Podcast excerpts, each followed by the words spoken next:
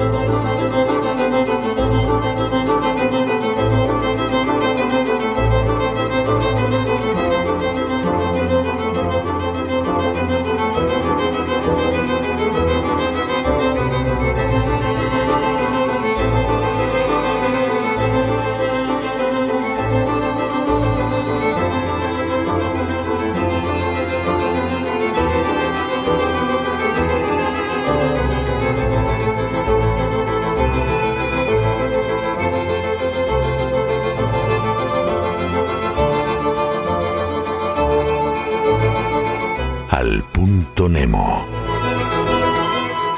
El punto Nemo es el polo de lo inaccesible ubicado en el Pacífico. Es el lugar del océano más alejado de tierra firme. Situado en el sur del Océano Pacífico, a 2.688 kilómetros de la Antártida. Cementerio de naves espaciales, el fondo del océano situado en dicho punto Nemo se encuentra a unos 3.700 metros de profundidad. Todos los jueves, a ese lugar inaccesible, enviamos a personas que se lo merecen. Y esta semana enviamos al fiscal general del Estado en España, Álvaro García Ortiz. Que quede claro que no enviamos al punto Nemo a Álvaro García Ortiz por seguir al pie de la letra la política de su antecesora en el cargo, la famosa Lola, que descubrió cómo jueces y fiscales se acostaban con menores y no movió un dedo para que fueran castigados.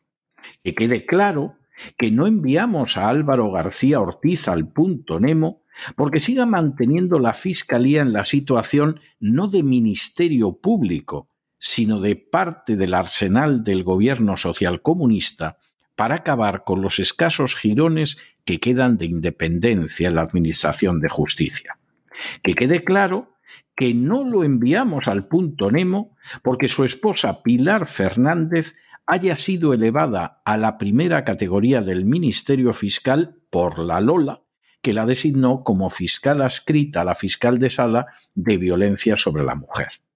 Tampoco enviamos al punto Nemo a Álvaro García Ortiz porque sus conocimientos jurídicos se reduzcan prácticamente a derecho del medio ambiente, lo que poco o realmente nada tiene que ver con la función de fiscal general del Estado.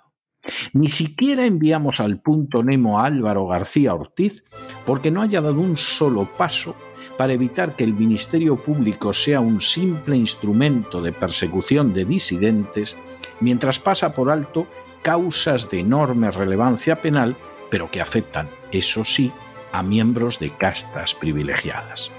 Lo enviamos al punto Nemo porque ha decidido ayudar a la ministra de Igualdad, Irene Montero, a causa de los desastrosos efectos de la ley del solo si es sí que está poniendo en la calle a decenas de violadores y agresores sexuales antes del tiempo que hasta ahora les correspondía. Es repugnante es indecente, es inmoral que se pueda actuar así, ordenando a los fiscales no que obedezcan la ley como es su obligación, sino oponiéndose a su cumplimiento para intentar que no se sepa la verdad, es decir, que la ley del solo si es sí favorece a los criminales y desprotege sobre todo a las mujeres a las que dice defender. Así que, don Álvaro García Ortiz. ¡Al punto Nemo!